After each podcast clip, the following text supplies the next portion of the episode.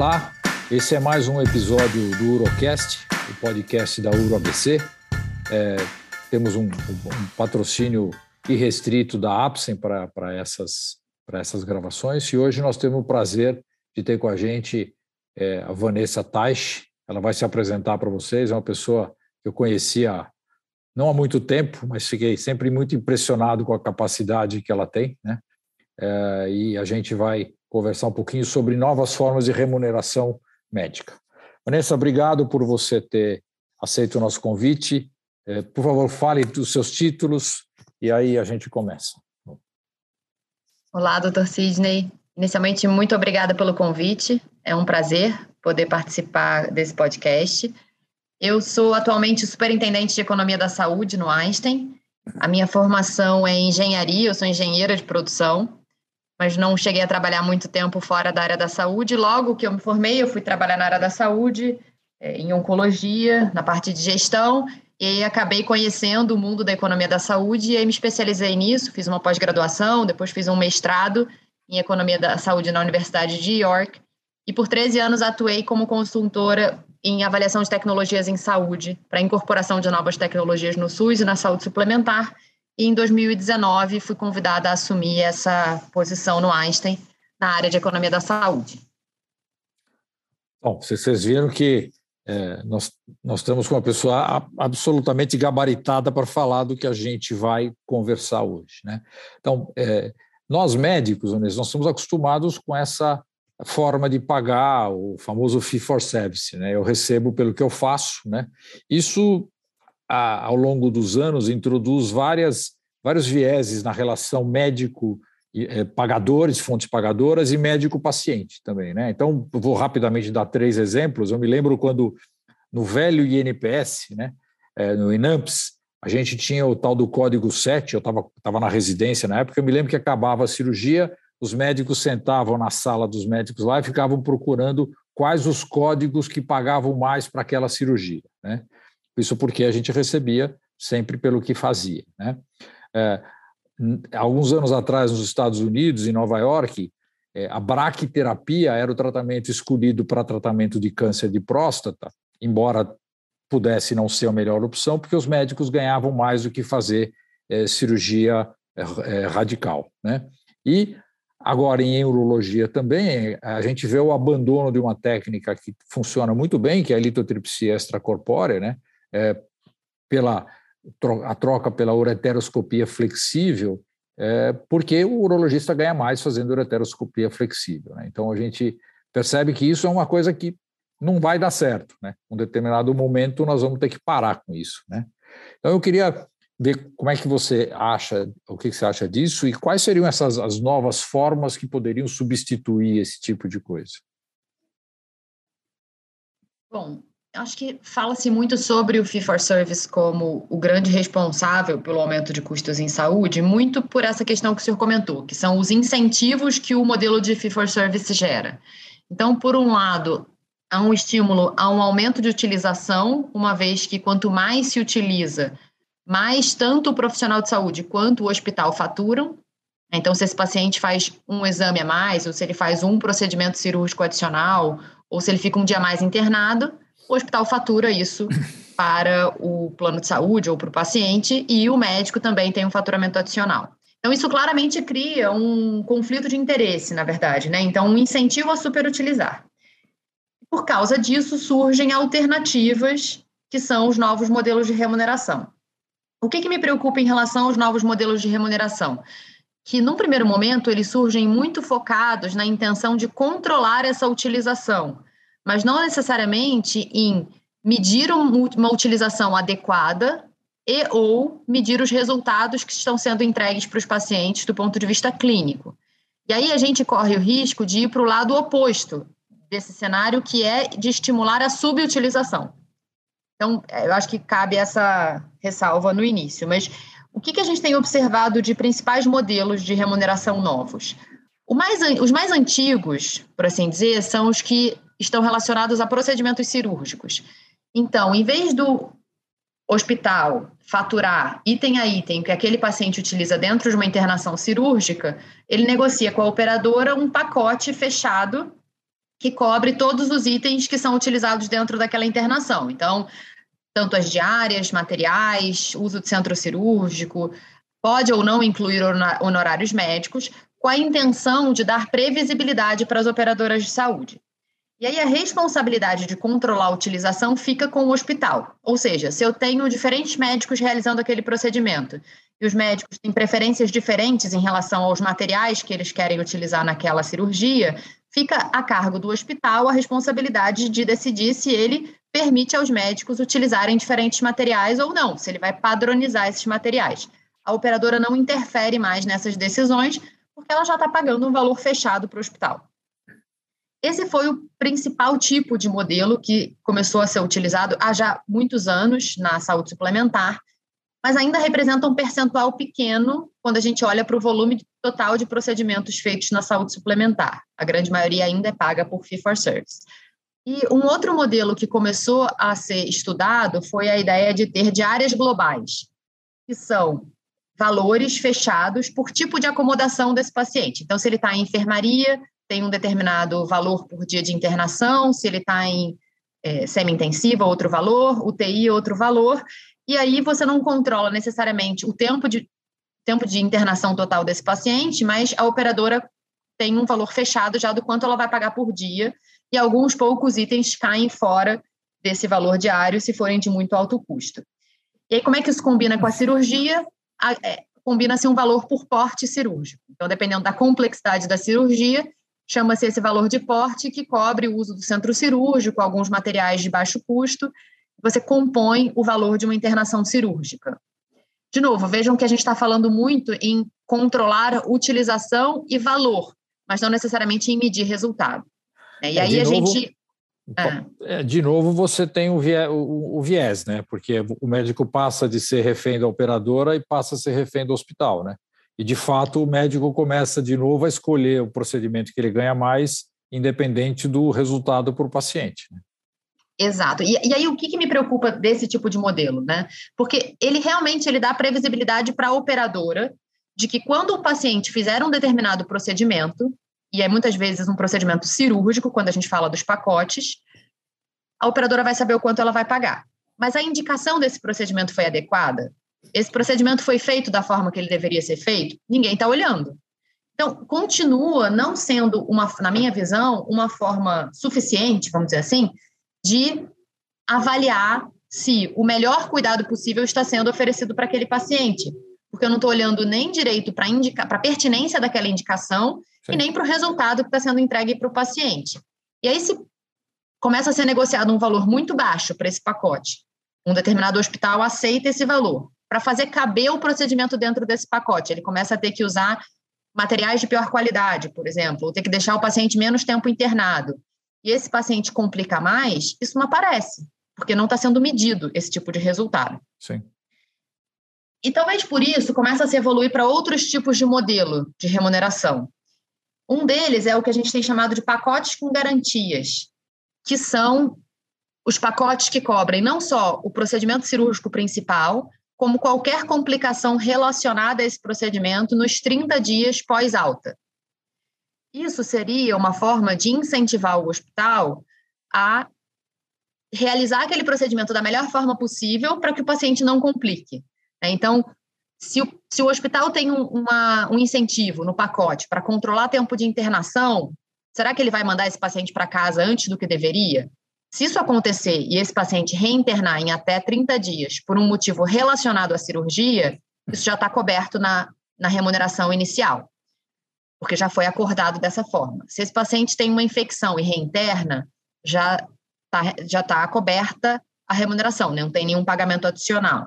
Então, surge com essa intenção de que se possa incentivar os hospitais e os médicos a é, evitarem essas complicações do procedimento inicial. Então, esse é um outro tipo de remuneração que tem sido utilizado e implementado na prática.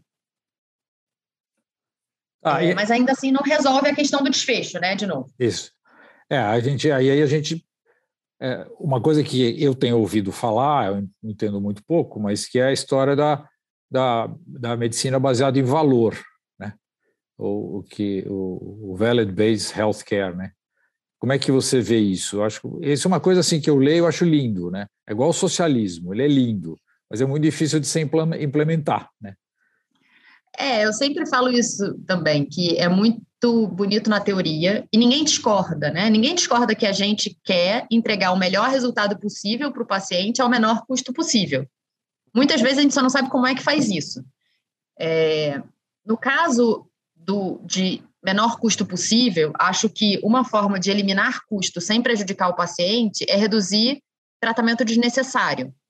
E nenhum desses modelos que eu falei até agora incentiva isso. Porque, na verdade, a gente continua pagando por procedimento. A diferença é que a gente tira a variabilidade da equação em relação a como realizar esse procedimento, porque a gente transfere para o hospital a responsabilidade de controlar essa variabilidade. Mas ainda assim, a gente não garantiu de que aquele paciente vai ter única e exclusivamente o cuidado que ele realmente precisa. Né?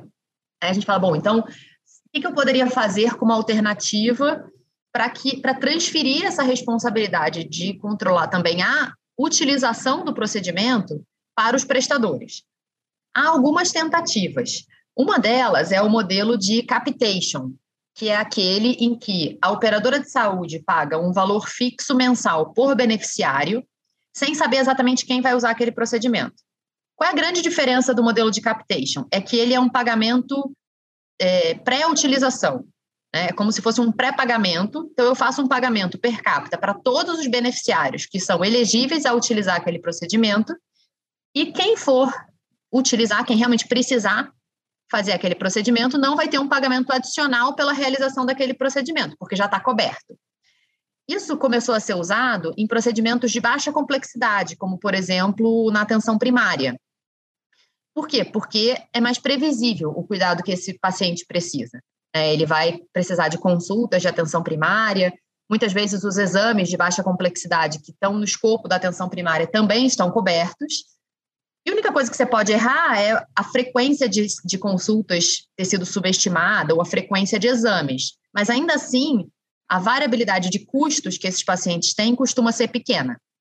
Uma tentativa mais recente que tem sido feita é levar esse conceito de capitation para média e alta complexidade. Então, para cobrir, por exemplo, tratamentos oncológicos. Eu acho mais complicado o prestador assumir essa responsabilidade, porque ele assume um risco epidemiológico, né? ele assume o risco atuariado à carteira da operadora, sobre o qual ele não tem nenhum controle, se não for um modelo de cuidado integrado. Né? Imagina que o hospital ele recebe os pacientes que precisam fazer aquele procedimento. Como é que ele vai calcular a priori quantas pessoas vão precisar ser tratadas? Que tipo de procedimento elas vão precisar? E aí o, hospital fica responsável por realizar todos esses procedimentos sem receber nenhum valor adicional, porque já estava coberto e pago naquela remuneração per capita inicial. Isso estimula a subutilização, né? Você começa assim, por que, que eu vou usar um quimioterápico que custa 100 mil se eu posso usar um de 2 mil, né? Ou por que, que eu posso usar um, um, um, aparelho que custa X se eu posso usar que custa metade do X, né? Então, de novo, o paciente acaba sendo é, prejudicado, né? pode ser prejudicado. Sim. E aí o que eu escuto muito falar é uma forma de implementar o valor em saúde é mudar o modelo de remuneração. Mas não é uma verdade absoluta, porque, na verdade, como a gente está criando esses modelos, na sua grande maioria, para controlar o custo e a utilização e não para medir desfecho, a gente não consegue garantir que está gerando valor para o paciente, porque se eu crio um modelo que acaba incentivando uma subutilização e essa subutilização piora o resultado clínico para o paciente, eu estou tirando o valor dele, né? Eu não estou acrescentando o valor para esse paciente. Então, a gente só consegue saber se gera ou não valor para o paciente à medida que a gente consiga mensurar esses resultados clínicos, coisa que a gente ainda faz muito pouco hoje no sistema de saúde é. suplementar ou público. Então, a, a, assim, a gente é, é sempre um, um, impasse, né? Que você, como o dinheiro vem de uma fonte, é feita através do hospital e tem um médico envolvido, né? Quando nós estamos falando de, de urologia, né? Basicamente internação, né? A, a gente vê, por exemplo, é, você vai ver as estatísticas mundiais, é, o paciente chega com uma cólica renal, um terço deles são operados. Aqui no Brasil chega a 90%. Né? 90%. É, e aí sempre tem a justificativa, não, mas estava com muita dor, o cálculo é grande, vai viajar, sempre tem uma justificativa que, que, que leva a, a, a, valorizar essa cirurgia. Mas também continua sendo um problema, né? Você não tem uma. uma um, o paciente pode ser prejudicado, porque você tem complicação, você tem perda de trabalho, tem várias coisas que podem acontecer. Né? Sim. E é interessante esse exemplo do cálculo renal, porque eu escutei um case recente, até de uma operadora de saúde nacional, que passou a adotar a lógica de pagar por paciente tratado, independente se esse paciente fosse fazer ou não a cirurgia, exatamente para evitar essa superutilização ou superindicação cirúrgica. E eles comentaram que eles conseguiram se aproximar desses patamares internacionais de indicação cirúrgica, porque tiraram esse incentivo da indicação do procedimento cirúrgico. Independente do que fosse feito para o paciente, o médico teria a mesma remuneração. É, na realidade, o que você precisa fazer nesse caso, é, eu até participei dessa história, mas assim, é, é você aumentar o preço do tratamento clínico, né? Porque se o tratamento clínico custa 500, né? E a cirurgia custa 9 mil, é óbvio que eu vou fazer cirurgia. Né? Não adianta. Agora, agora, se eu fizer todo o paciente custa 5 mil, né? você, você pô, eu tô, mesmo que eu vou tratar clinicamente os pacientes que precisam, eu vou operar, porque se eu operar todo mundo, eu vou ter prejuízo, né? Então, você começa a tratar um pouco melhor essas coisas, começa a é, é, é, é equalizar essas indicações, né? Então, isso eu concordo, é, precisa remunerar melhor o paciente é, clínico. É, senão, senão você não, não, tem incentivo, porque do jeito as pessoas acabam querendo ganhar dinheiro, precisam ganhar dinheiro, né? Não dá para você ser é, bom samaritano o tempo inteiro. Então você começa a ter essas histórias. Uhum. E, e, o que eu vejo é que muitas dessas negociações de novos modelos de remuneração elas envolvem uma negociação entre a operadora de saúde e o hospital, mas não necessariamente há um envolvimento do médico e uma mudança do modelo de remuneração do médico. Então, eu acho que isso é uma coisa que a gente precisa endereçar realmente, porque o, o, encaminhamento, o direcionamento, a indicação do procedimento, muitas vezes, né, na, na quase totalidade dos casos, é feita pelo profissional de saúde, pelo médico. Se o médico não for envolvido nessa mudança de modelo de remuneração, a gente não muda os incentivos dessa cadeia de valor em saúde para que haja uma mudança da prescrição dos procedimentos. Sim. E aí fica uma disputa entre médico, hospital, operadora. Quando a gente pensa no mercado nacional, a gente vê muito isso acontecer. E não vai, e enquanto o médico não for envolvido nessa mudança do modelo, eu acho que não vai resolver, né? A gente não vai conseguir ter uma mudança representativa nesse processo. É porque a caneta está com dizer, hoje não é mais caneta, mas o computador está com o médico, a gente que faz a prescrição e acaba gerando custo, né? gerando gasto. E depois a tua competência também, se ela não é medida, a tua competência acaba, é, a sua incompetência acaba gerando custos, né?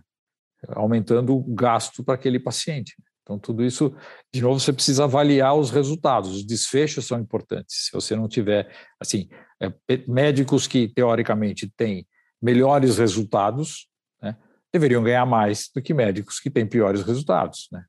Médicos que usam é, menos material, que, desde que consiga fazer o caso, deveriam ganhar mais do que os médicos que usem mais material. Né? Então, isso precisaria ser equalizado. Eu não sei como é que faz isso, mas isso precisaria ser, entrar na equação. É, tem é, duas, talvez, tentativas né, de juntar modelo de remuneração com avaliação de performance. Uma é quando se inclui na remuneração um fator variável relacionado à performance. Então, dependendo do resultado daquele, daquele grupo de pacientes, a sua remuneração vai ser maior se o resultado deles for melhor. Qual é a dificuldade que a gente tem observado nisso? E a gente tem, inclusive, utilizado dentro do Einstein os dados da célula de desfechos, que é a área dentro da economia da saúde que acompanha os pacientes pós-alta, para tentar criar modelos relacionados a isso. Uma dificuldade que a gente vê é realmente a variabilidade de complexidade dos pacientes.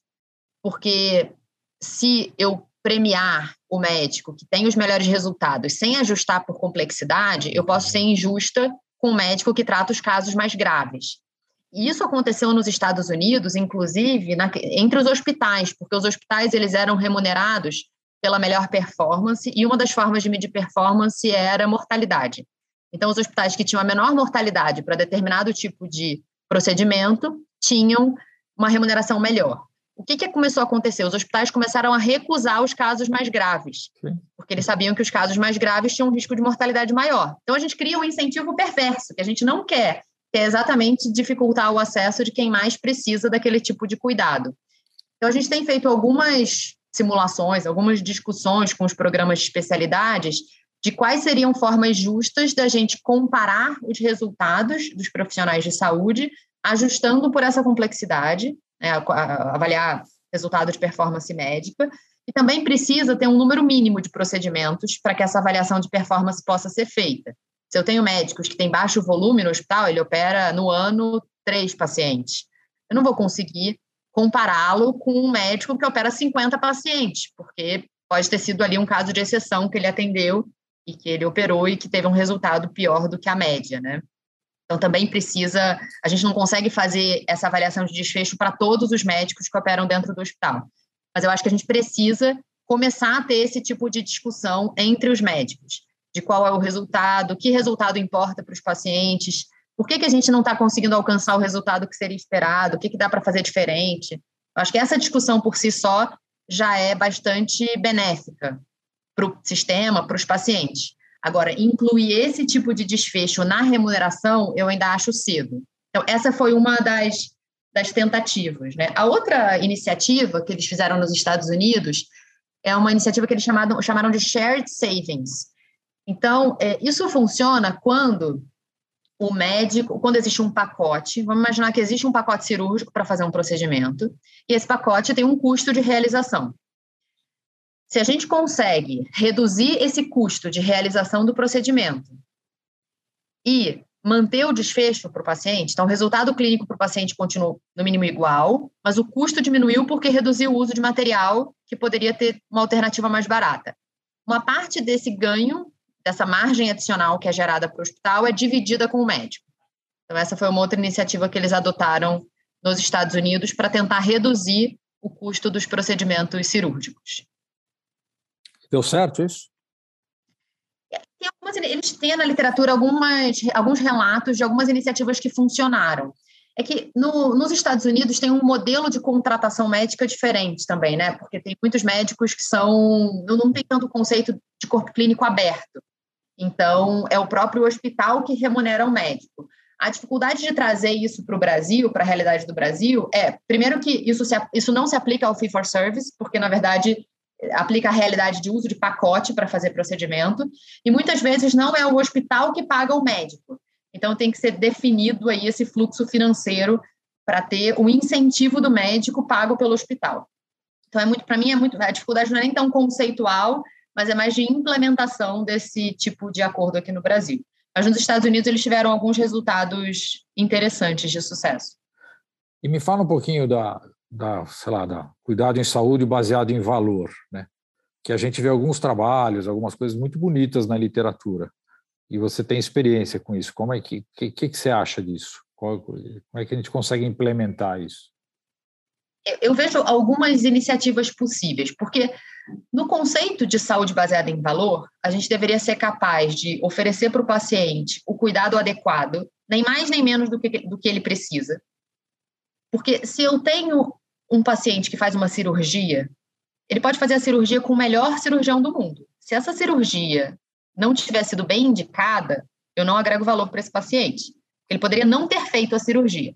Então, tem uma primeira parte do conceito de saúde baseada em valor, que é a avaliação de pertinência do cuidado. E eu acho que a gente precisa ser capaz, cada vez mais, de medir o quanto que as, as condutas estão adequadas frente a protocolos clínicos que sejam recomendados.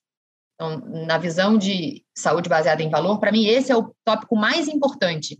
Por quê? Porque eu vejo tanta discussão em torno do modelo de remuneração e aí a gente fica migrando entre modelos que superestimam, superestimam não, na verdade incentivam a superutilização, ou modelos do lado oposto que incentivam a subutilização, e a gente nunca sabe exatamente se o que era necessário para o paciente foi feito. Onde eu posso cortar custo sem prejudicar o paciente?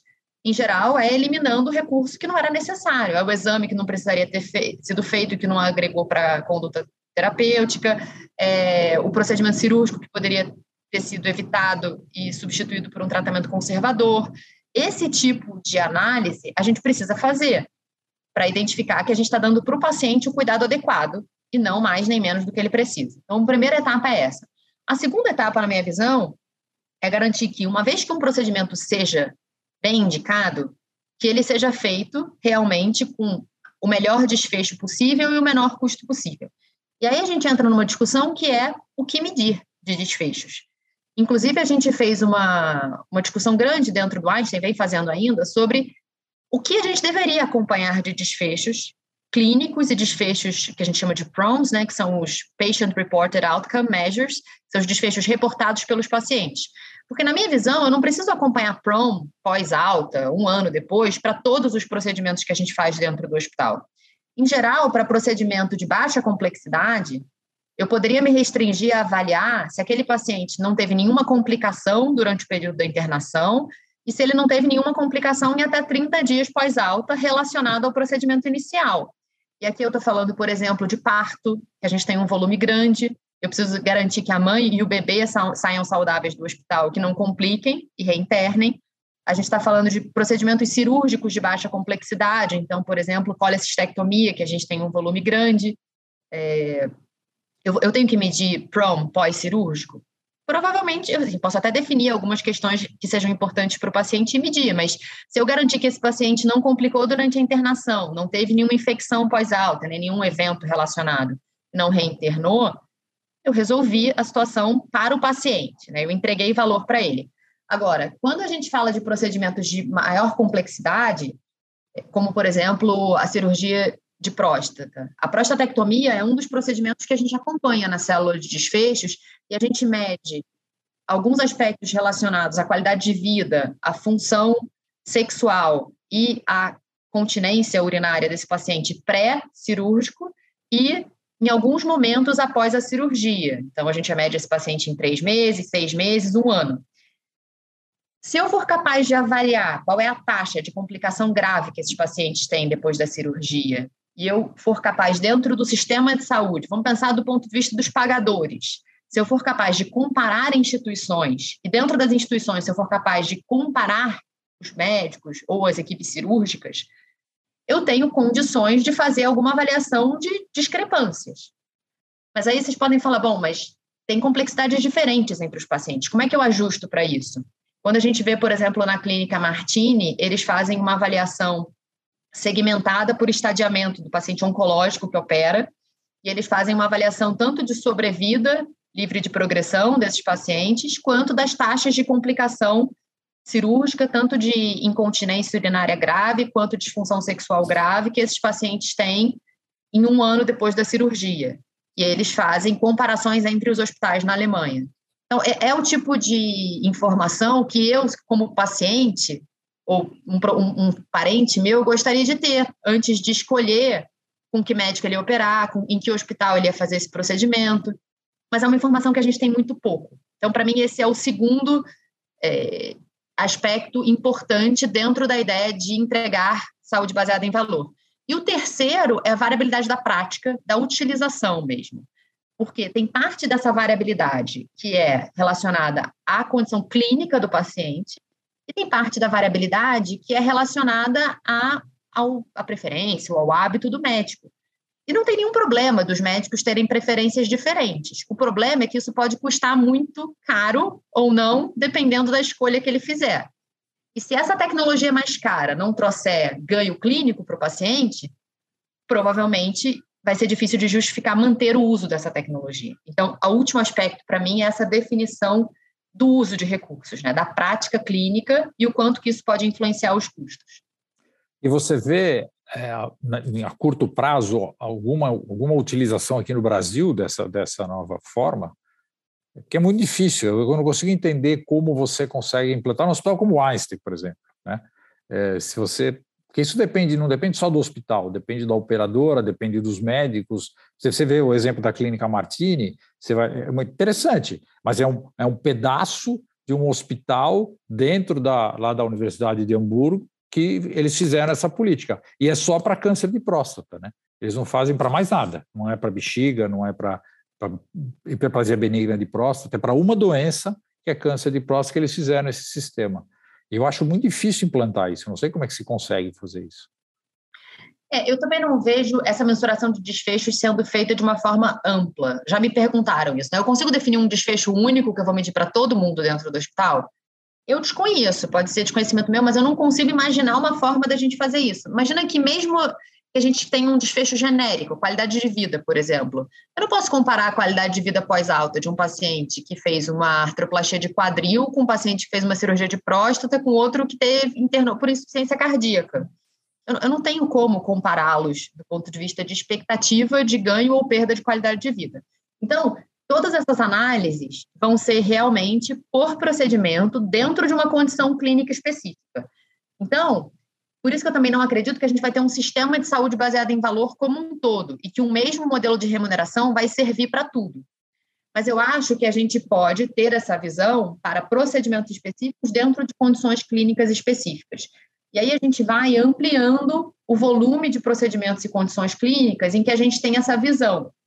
Inclusive, isso começa a funcionar como um proxy para a performance daquele hospital e daqueles médicos para outras condições clínicas também, dentro da mesma especialidade.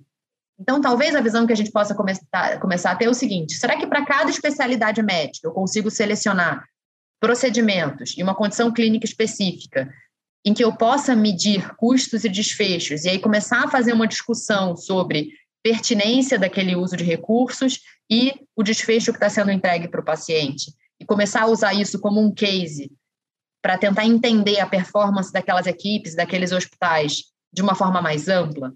Porque eu concordo, medir tudo para todo mundo vai ser muito difícil. A gente até quer chegar um dia lá, mas é muito difícil mesmo. Agora, você vê um hospital aberto como Einstein, né? O, o, sistema do Brasil, a gente tem vários hospitais abertos, você tem poucos hospitais fechados, com corpo clínico fechado, né? É muito mais difícil, né? Porque como é que você vai comparar médicos diferentes, equipes diferentes? Você é, é difícil você também, o hospital não pode exigir treinamento dos dos médicos da mesma forma. Isso é uma coisa complicada, você não acha, não é isso? Sim. É, por outro lado, eu acho que tem alguns indicadores gerais, pensando em comparação de performance hospitalar, eu acho que a gente poderia ter alguns indicadores publicamente disponíveis que nos permitissem a avaliação de, especialmente de segurança da, da, dos tratamentos que são feitos dentro dos hospitais. Porque se a gente tiver informações relacionadas às taxas de infecção, por exemplo, e aí pensando em infecções relacionadas à assistência à saúde, se a gente tem a taxa de infecção da corrente sanguínea associada a catéter, taxa de pneumonia associada à ventilação, é, taxa de infecção do trato urinário associada a catéter vesical de demora. E também a gente tem informações relacionadas, por exemplo, a eventos adversos que acontecem dentro dos hospitais. Eu acho que a gente começa a ter algumas informações sobre essas discrepâncias. Qual é o problema disso? É que são informações sempre referidas, né? são notificações. E se a gente não tem uma cultura de notificação de, de, desses episódios, fica muito difícil de comparar os hospitais. Mas eu acho que é um caminho que a gente precisa seguir como sistema de saúde. É começar a tornar esses dados transparentes e, e começar a atuar em cima dessas informações. Né? Então, por exemplo, dados de mortalidade, dados de readmissão relacionada e não planejada dos pacientes. É, tem algumas iniciativas nacionais em tentativas de comparar os hospitais em relação a alguns desses indicadores, né? Mas, mas são indicadores mais gerais. Que realmente, quando você tem hospitais que têm complexidades muito diferentes, você precisa de um ajuste de complexidade para compará-los. Mas a própria ANS tem uma iniciativa agora chamada CIROSP, que é um sistema de indicadores hospitalares que tem essa intenção de funcionar como benchmark entre os hospitais. E como é que você vê o futuro, né? Onde é que você acha que nós vamos estar daqui 10 anos, por exemplo, em termos de remuneração, em termos de, de cenário de saúde? É, é difícil de, de, imaginar como Agora, vai como é que evoluir. Você gostaria? Essa... Se você não... é, o que eu gostaria é que a gente realmente, essa, toda essa discussão que se faz de cuidado integrado, né, que a gente precisa realmente coordenar o cuidado do paciente, que isso funcione, porque é, no SUS, e a gente tem uma série de dificuldades na implementação disso no SUS, mas a atenção primária funciona com esse plano, né, de ser ali o coordenador do cuidado do paciente. A gente sabe que tem problemas de acesso, problemas de qualidade do cuidado, mas na saúde suplementar a gente não tem esse conceito de coordenação de cuidado. Então a gente tem realmente uma fragmentação muito grande da jornada desse paciente. Se a gente conseguir mudar a cultura a ponto dos pacientes se vincularem a, a modelos de, de coordenação do cuidado e a gente conseguir que os profissionais de saúde sejam envolvidos, os especialistas sejam envolvidos quando necessário, e a gente medir a adequação da indicação dos procedimentos, eu acho que isso já é uma evolução do ponto de vista de cuidado para o paciente. Eu estou pensando aqui na perspectiva do paciente que precisa e quer ser cuidado. Agora, como é que isso vai influenciar a remuneração do médico? Eu acho que é um movimento que os médicos têm que pressionar por isso. Eu acho que o médico ele vai precisar ser remunerado, como a gente falou lá no exemplo do cálculo renal, né? Ele vai precisar ser remunerado por paciente tratado, não mais por, por episódio de cuidado, por, por procedimento realizado. Porque essa mentalidade e cultura que a gente tem do fee for service acabou levando a esse tipo de pagamento. É um pagamento só por procedimento realizado, o que sempre mantém o estímulo da indicação e da realização de procedimentos. Se a gente quer chegar num modelo em que haja uma coordenação do cuidado, que o paciente realmente um percentual menor chegue a esse cuidado de média e alta complexidade, porque eu quero mantê-lo é, na baixa complexidade mais tempo. Isso significaria que o volume de procedimentos cairia. E se o médico continuar sendo pago por volume de procedimento, ele vai ter uma remuneração menor, o que não é o interesse do médico também. Então, eu acho que tem que ter uma revisão da forma de pagar o médico, que é uma coisa que a gente fala muito pouco hoje. A gente fala muito da forma como o operador paga o hospital, mas a gente fala pouco sobre como o médico vai ser remunerado. E talvez uma forma de pensar nisso seja o, o, mesmo exemplo que a gente falou, de que o médico tem uma boa remuneração por paciente tratado dentro daquela especialidade, independente se ele vai fazer um cuidado de baixa, média ou alta complexidade. E é claro que vão ter sempre exceções, né? Mas eu acho que, como regra geral, talvez isso seja um caminho. Seria um captation pós-pago, né? Você teria uma população de pacientes que você atendeu e você receberia por uma média de paciente. Pagamento por, per capita, né? É, per Mas capita, por paciente tratado, né? Por paciente Verdade. tratado, né? E uma remuneração. Poderia ser uma ideia. É, eu desconheço alguma iniciativa feita assim até fora do Brasil, mas eu acho que é algo que a gente pode tentar, né? É, eu acho que seria uma, uma saída você conseguir. Agora você precisa envolver o médico. Acho que isso não tem, não tem. E toda vez que, que o médico passa a ser administrador, ele deixa de ser médico e passa a ser administrador. Então ele começa sempre apertar para baixo o salário, o, salário o, o, o, recebimento do médico. O médico é a cadeia mais fraca, né? Porque você tem uma concorrência gigantesca, ainda mais hoje em dia no Brasil, com o número de médicos que está sendo formado, e você sempre vai ter gente que resol... aceita fazer aquele procedimento por um preço baixo. Então é difícil mudar essa situação, mas eu acho que Não. a gente precisa pensar nisso, porque eu acho que os pacientes estão sendo prejudicados, é, muitos procedimentos são feitos desnecessariamente, que não precisariam ser feitos. Então, eu acho que é uma coisa complicada. Você tem mais alguma coisa, alguma coisa que você gostaria de falar, esclarecer para a gente aqui? E dos pontos que a gente tinha pensado em abordar de saúde baseada em valor como um todo, a gente passou por todos eles.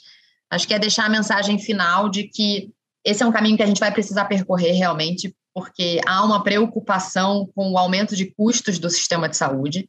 Então, sempre que as operadoras de saúde, ou o próprio governo pressiona por um controle de custos. É por essa realidade que a gente vê esse aumento de custos, mas se a gente não pensar em uma forma estruturada de controlar esses custos sem prejudicar os pacientes e até os médicos, o que vai acontecer é uma pressão financeira por cortar custos, independente de onde a gente corte. Ah. Então, por isso a importância da gente entender realmente onde dá para a gente reduzir custos sem prejudicar os pacientes e sem pressionar de uma forma é, injusta, né, praticamente, a remuneração do médico, porque a gente quer que os profissionais sejam bem formados, que eles tenham tempo de estudar, que eles tenham tempo de atender bem o paciente. A, a, a solução não é diminuir a remuneração do médico, que é o que a gente muitas vezes vê acontecendo, né? Então, eu acho que os médicos precisam se envolver nessas discussões para a gente tentar pensar em alternativas para equacionar aí todos essa, esses interesses e todas essas necessidades que a gente tem dentro da, da cadeia de valor em saúde. Muito obrigada mais uma vez pela oportunidade. Vanessa, foi ótimo. Acho que a gente podia ficar conversando mais umas três horas, porque a gente podia entrar no SUS, podia entrar em vários outros lugares, outras áreas para conversar, mas muito obrigado. Você é uma pessoa extremamente ocupada, não é fácil conseguir um espaço na sua agenda. Eu fico lisonjeado que você deu esse espacinho aqui para a gente. Muito obrigado. Até uma próxima vez. Pessoal, aguardem os novos episódios da Euro, do Eurocast. Agradeço mais uma vez a Apsen por esse patrocínio restrito que ela nos dá. Até logo, pessoal.